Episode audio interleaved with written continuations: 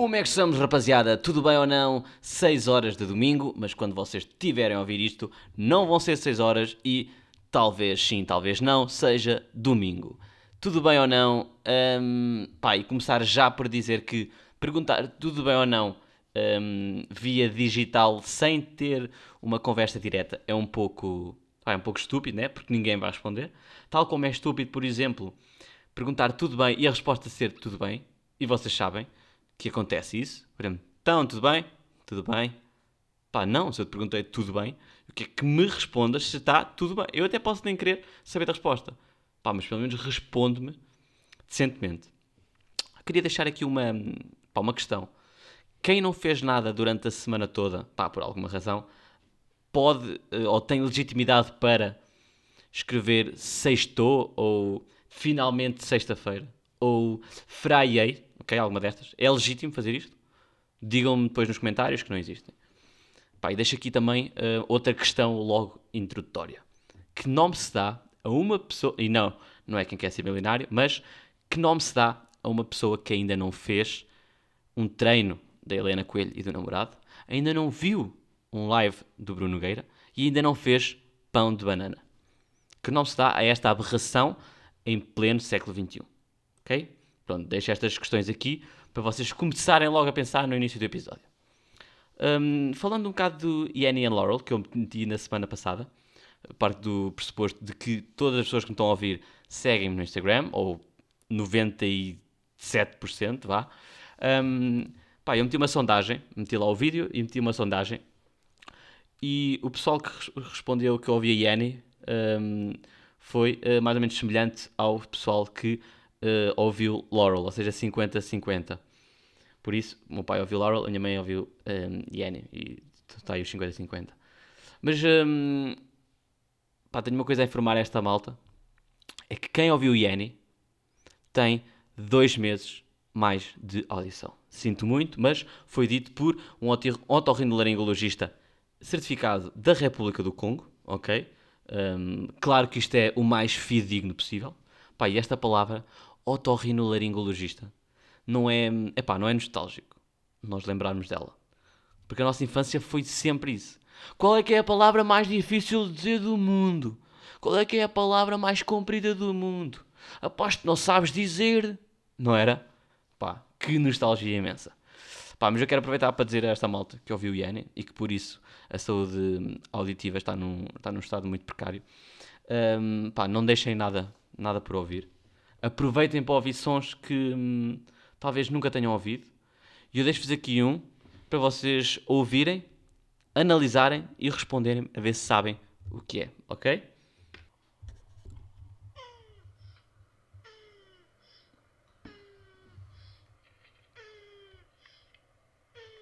Uh, e não, não estou num site pornográfico, pelo menos de animais, ok? E já dei aqui uma pistazinha marota.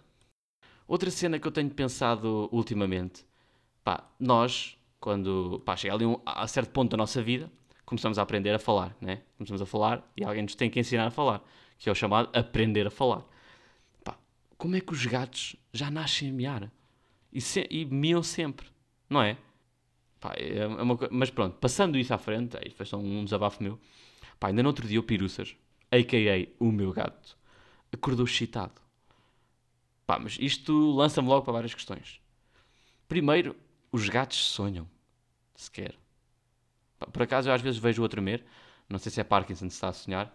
Mas, ou porque parece que ele está a ter pesadelos. Um, epá, e outra cena é que ele foi capado. Isto na gíria, porque ele foi esterilizado. Pá, por isso, um, não quer dizer que ele não tenha hum, sonhos eróticos, né? não estou a dizer isso.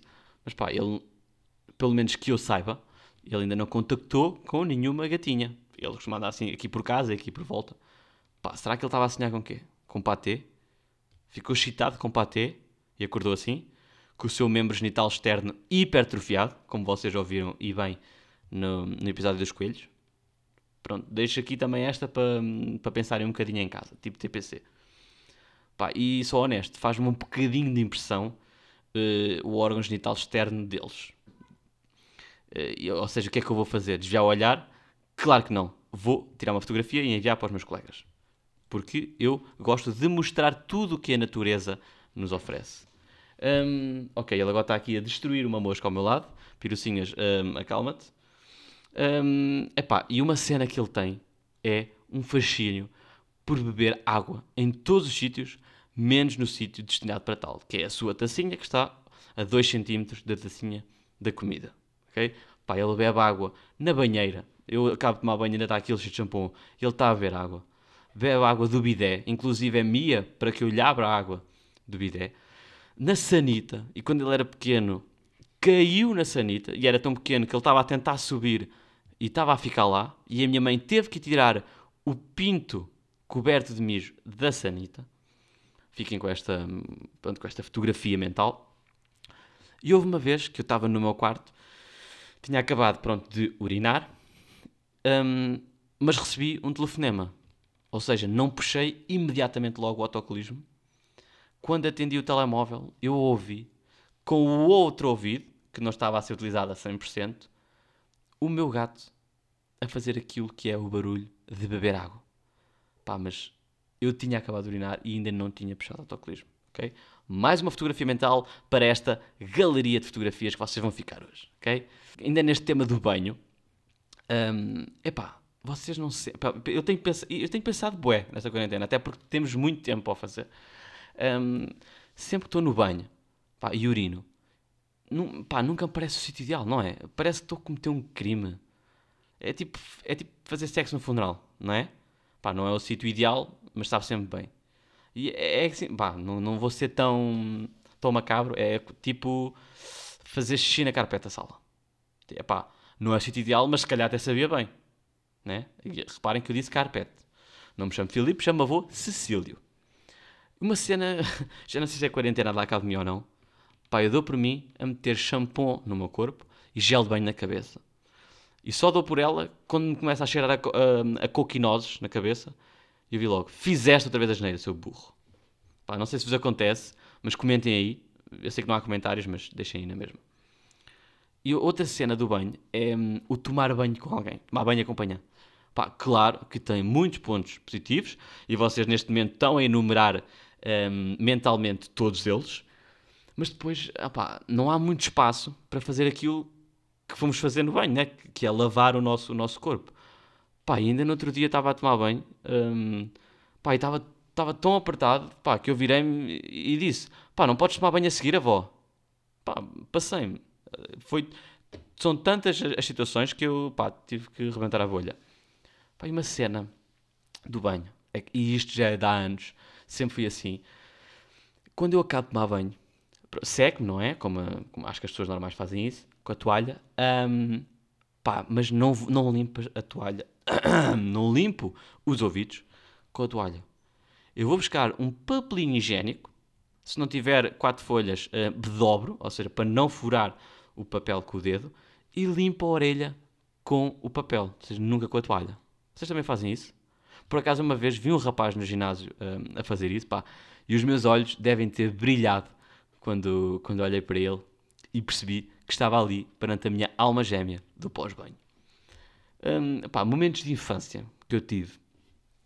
Pá, agora, e agora não vou dizer tantos como da outra vez, mas quero deixar aqui alguns. Por exemplo, uma vez eu fui com, com, com um amigo meu, um, que era também vizinho meu, e fomos com outro vizinho nosso, um, que nos convidou, ele tinha para aí, sei lá, 40, ou seja, uma diferença de 100 anos para nós, e convidou-nos para ir um, ao Alentejo, ou seja, ainda foi uma distância relativamente grande. Nós somos da Guiné e até o Alentejo ainda é um puxão. Um, e fomos até lá um, para uma corrida. Aquilo não era bem corrida, é, era e não era. Uma corrida de cavalos, mas depois traziam também carroça e aquilo era internacional. Um, ser vários países, acho que havia apostas e tudo. Pai, nós nesse dia, eu lembro-me, aquilo foi de manhã até à noite. Nós nesse dia bebemos tanta Coca-Cola que ele já tossia sangue. Okay? E foi aí que nós, epá, se calhar 35 Coca-Colas por, por pessoa já está bom, né? Pai, foi aí que tivemos que cortar. E ainda relativamente com cavalos, eu já caí de cavalo. Não, não fiz equitação. Não, não era cavaleiro quando era pequeno. Um, mas caí de um cavalo. Porquê? Porque esse mesmo indivíduo que nos convidou para ir a essa corrida de, de cavalos, ele tinha também um cavalo. Pá, e estávamos lá, éramos quatro. Um, esse amigo meu que foi uh, também estava lá, mas ele não, tá, não foi andar de cavalo, ou pelo menos dessa vez não estava lá andar de cavalo connosco. Estavam lá dois miúdos, mais novos que nós, em cima do cavalo já. Pá, um, o cavalo já não gosta. Dois, já parece um bocadinho. Mas o que é que esse indivíduo mais velho se lembra de fazer?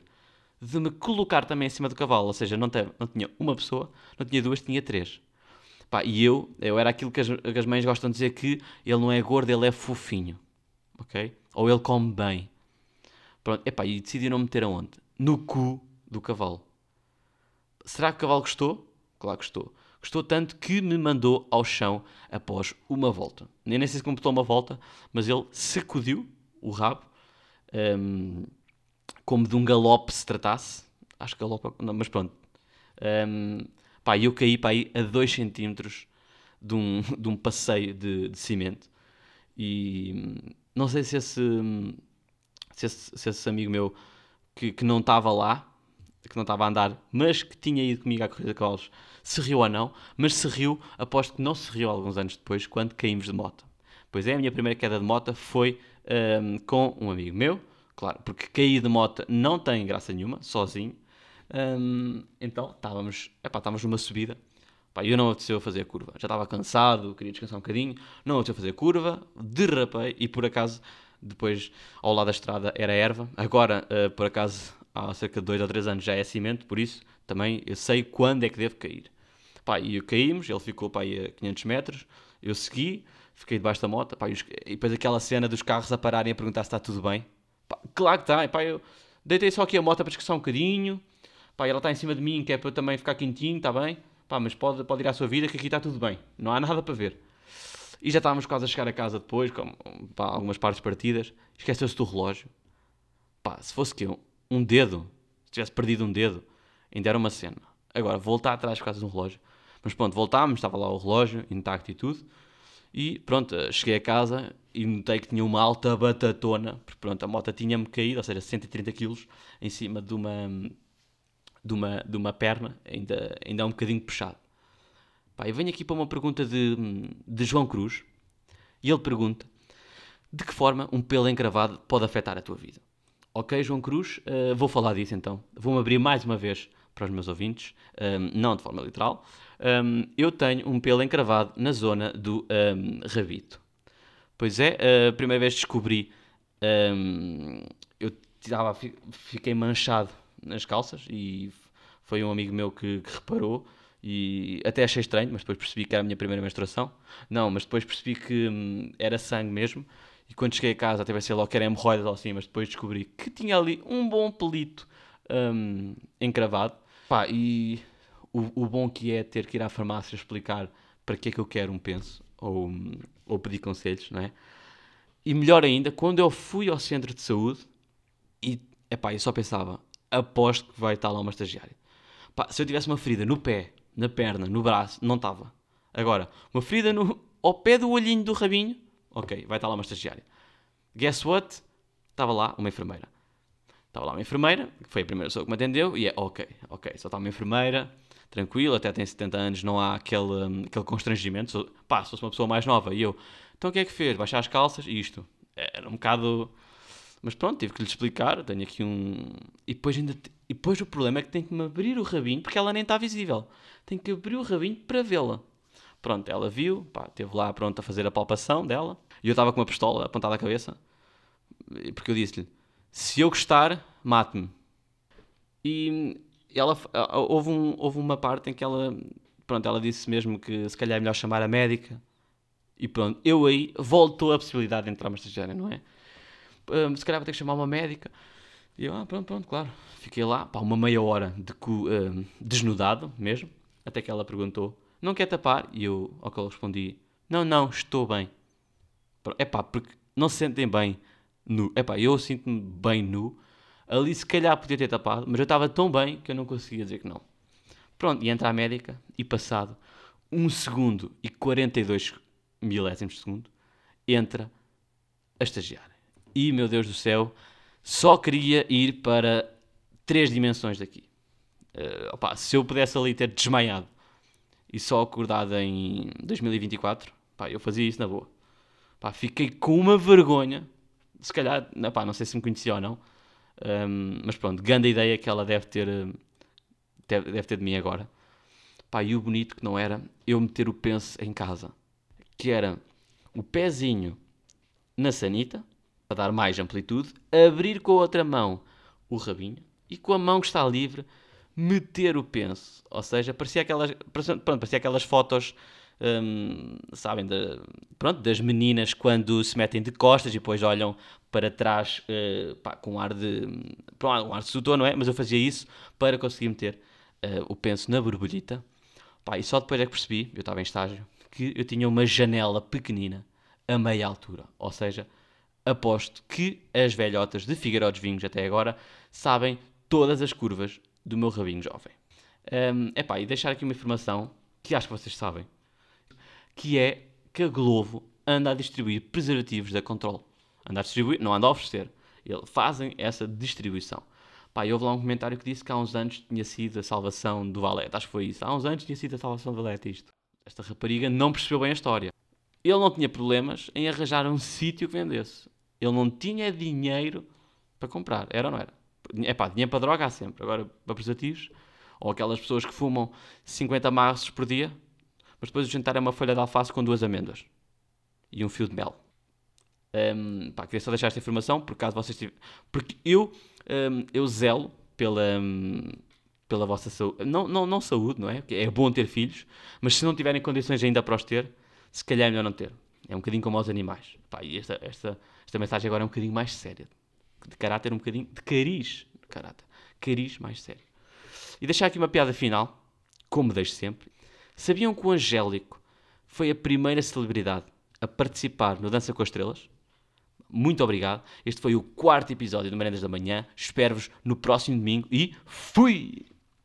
Ou como se diz em japonês, sushin!